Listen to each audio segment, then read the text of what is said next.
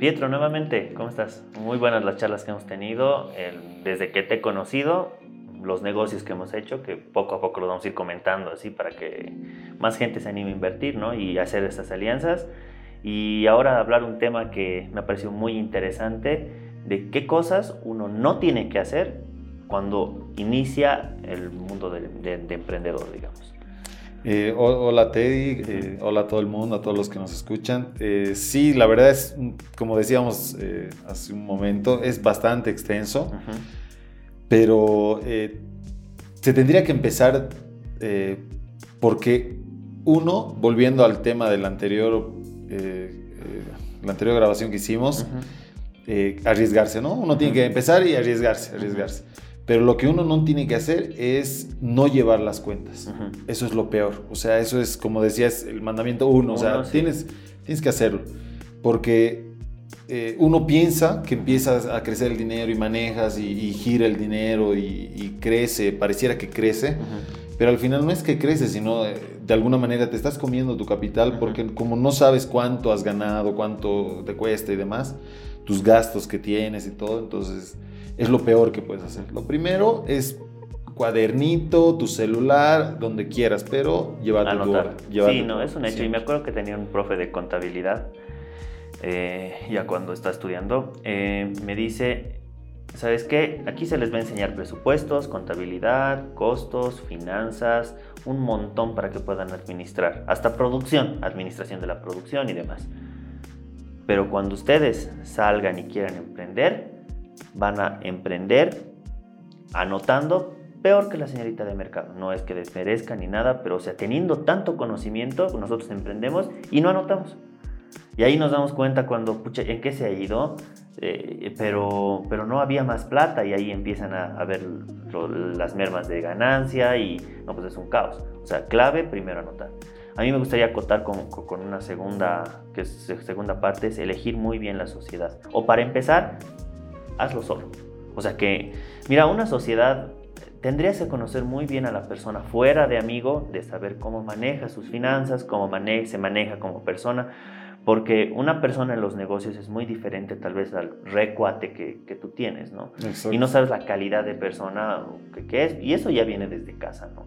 O sea, yo creo que es elegir muy, muy bien si es que vas a tener sociedad como primer punto o como segundo directamente hacerlo solo, porque si te vas a la bancarrota, te vas a la bancarrota solo y no tienes a alguien que te esté hinchando de que le debes dinero, fuera de que ni siquiera trabaja lo que tenía que trabajar, ¿no? Exacto. Y, y lo que decías hace rato, el tema de que incluso, eh, y, y, toda la gente debe tener eso presente, la mayoría de todos los que invierten o hacen un negocio no se meten con la familia por eso, digamos, porque impulsar a tu misma familia, que el dinero, que esto es un problema. Y meterte con otra persona en la que, como decías, es tu recuate, es tu amigo, lo máximo, digamos, pero tú lo conoces en otra etapa de su vida, o sea, tú lo conoces en eso de amistad, en el apoyo que puede ser, pero es diferente trabajar, digamos. Tal vez es una persona más cómoda o, tal vez trabaja más que vos y ya te exige más.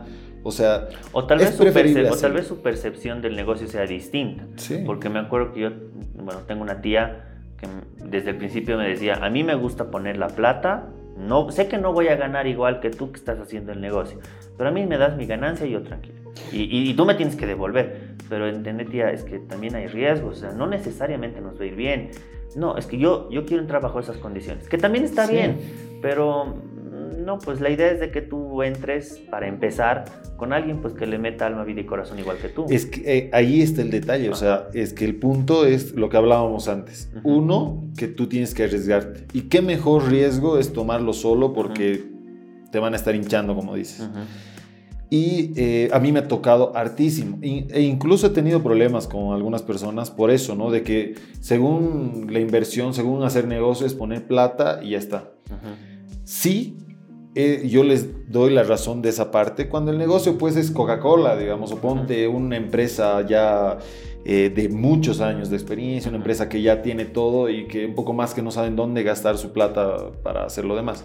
Entonces, si recibes inversión, hasta, hasta, tienes capital como para darle ese mismo rato lo que iba a ganar. Pero cuando estás empezando, no. O sea, toma el riesgo tú, primero conoce tu negocio, trabaja en lo que estás haciendo, tú más que nadie vas a ver los errores, lo bueno, lo malo. como propia experiencia, cuando yo he empezado con el tema de la distribuidora, ¿qué es lo que quieren todos? Yo quería estar sentado como jefe, que me digan, hagamos, eh, aquí está, rendirme cuentas y listo. O sea, yo el re jefe... Pero no, es no se puede. No y y realmente yo sabía en el fondo que tenía que ir, porque cuando iba yo sabía cómo estaba el mercado, sabía qué querían los clientes, sabía cómo lo iba a manejar mi negocio, qué podía mejorar el día de mañana y reclamarles a los que han hecho mal ese día. Entonces yo haciéndolo, imagínense, pónganse en este escenario, de que tú me contratas, digamos, ¿no? Tú eres el dueño del negocio y yo soy pues el que estoy ahí como capataz encima de todos, moviendo todo. ¿Quién conoce el negocio? O sea, yo lo voy a conocer más que tú porque tú ya manejas la plata. Pero qué lindo sería que tú conozcas primero tu negocio, sepas todo lo que vas a hacer. Y cuando lo que hablábamos en el anterior, eh, qué lindo sería que tú puedas ya pues dirigir, solamente estás invirtiendo, ya ni una tecla, nada, porque ya está andando. En ese momento, excelente que pueda entrar otra gente y todo. Pero primero arriesgate tú, hazlo tú eh, perder ese miedo, digamos. Claro, y algo para acotar, digamos, para que sea la tercera cosa que uno no tiene que hacer cuando entra a algún negocio, es conocer del negocio. Porque todos están invirtiendo, qué sé yo, en Bitcoin y tú como vejita vas y inviertes en eso. Pero, o sea, viejo, ¿sabes siquiera qué es Bitcoin? No, pero están ganando plata. Pero, o sea, pero gana el que sabe, pues, ¿no? obvio, obvio, va a ganar el que sabe. ¿Dónde poner, dónde sacar? No es pero, no es que tú vas a poner plata, bueno, pon tu plata, pero tírala o mejor regálamela porque no te la van a devolver. Un ejemplo eh, de nuestra idiosincrasia, digamos, en Bolivia o en La Paz, nos enfocamos ahorita que estamos acá en La Paz, son las tiendas de barrio. Por ejemplo, o yo el ejemplo que siempre pongo, tú abres pollo, al lado pollo, al frente pollo, pollo, pollo, toda la cuadra es pollo. Pero ¿quién gana el que ha puesto pollo al principio? Claro, pero el problema es para ese que ha abierto al principio. O sea, tú pones tu tienda, tienda, tienda, tienda. Yo conozco de tienda o de pollos, para cualquiera de los dos ejemplos. Yo sé de lo que estoy haciendo. Sé eh, a qué temperatura, cuando la salsita, que esté más rico, que vengan, me compren o que mi tienda tenga la variedad que todos necesitan y demás. Hacen fila para comprar mis pollos o para mi tienda están todos los días se ve llena mi tienda de gente que vendeme pan, vendeme esto, vendeme el otro. ¿Qué pasa con el de al lado? El que no sabe el negocio, como tú dices ahorita, pero quiere hacerlo. A ver que yo voy a meter plata. No, es, no se hace así un negocio. O sea, yo veo que él vende 100 y yo voy a vender 100 también. No, porque para empezar, te metes al frente, le quitas eh, al que está haciendo su negocio y a ti, hasta que te conozcan, tampoco te van a comprar. Entonces ya tú tendrías que tener un respaldo en tu tienda y al otro le estás quitando. Pero como el otro tiene antigüedad, conoce de su negocio, sabe lo que le gusta a la gente, entonces puede hacer una promoción, lo que hablamos hace rato, alguna cosa y, y chao. Pero ya te genera un perjuicio. Y no que tu terco quieres tienda, tienda y empiezas a aprender, que se ha dado el caso mucho, digamos, de que han aprendido haciendo, tropezándose y ya tienen su negocio. Mm. Pero no es el ideal, pues. O sea, si yo voy a arriesgar, voy a perder tiempo, porque inviertes tiempo, no pierdes, inviertes tiempo. En algo que conoces, pues, ¿no? En algo que es algo tuyo. Tal vez no has estudiado eso, que se puede dar el caso. Pero en algo que domines, tal vez algo familiar. Uno tiene tantos negocios, eh, bueno, mucha gente que conozco, negocios familiares. No, yo por qué me voy a meter en eso, ¿para qué?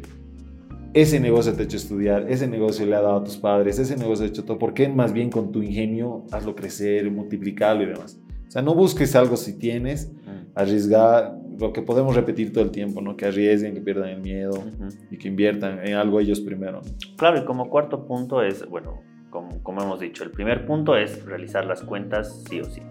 Eso es un hecho. Administrar, de la mejor Administrar, administrar. Después hablamos de, eh, bueno, perder el, miedo. Ah, no, no, la sociedad, el, el, saber que, que, es mejor empezar solo y si vas a tener socios, que realmente analices muy bien la calidad de socios que vas a tener para evitarte problemas. Pero traten de empezar solos, solos. Porque otro ejemplo, por ejemplo, que podría dar a eso es que tengo un amigo que ha abierto su consultorio dental y ya quería hacer una clínica todos excelentes estudiantes, buenos eh, para ejercer su profesión, el dinero se vuelve un problema, o sea, de que por qué gana más, quién va a estar el representante, quién va... Haz tu negocio tú mismo, empezalo tú y después ve la posibilidad de, de, crecer expandiéndote con sociedad, con el banco. Recién abrí tu mente a eso, digamos. Primero, arriesgate, invertir. Claro, entonces, bueno, prácticamente con eso cerraríamos, ¿no? Son las tres cosas que sí o sí uno tiene que cuidar y evitar hacer, o, si las va a hacer, que tome muy bien sus previsiones, muy bien sus previsiones de saber con quién se va a arriesgar, si es que alguien va a entrar con sociedad, para lo, lo ideal sería de que empiece solo, que sí o sí tenga un conocimiento de sus deudas, de sus gastos, de sus ingresos, porque gracias a eso va a saber si va a invertir, si le está yendo bien o si le está yendo mal.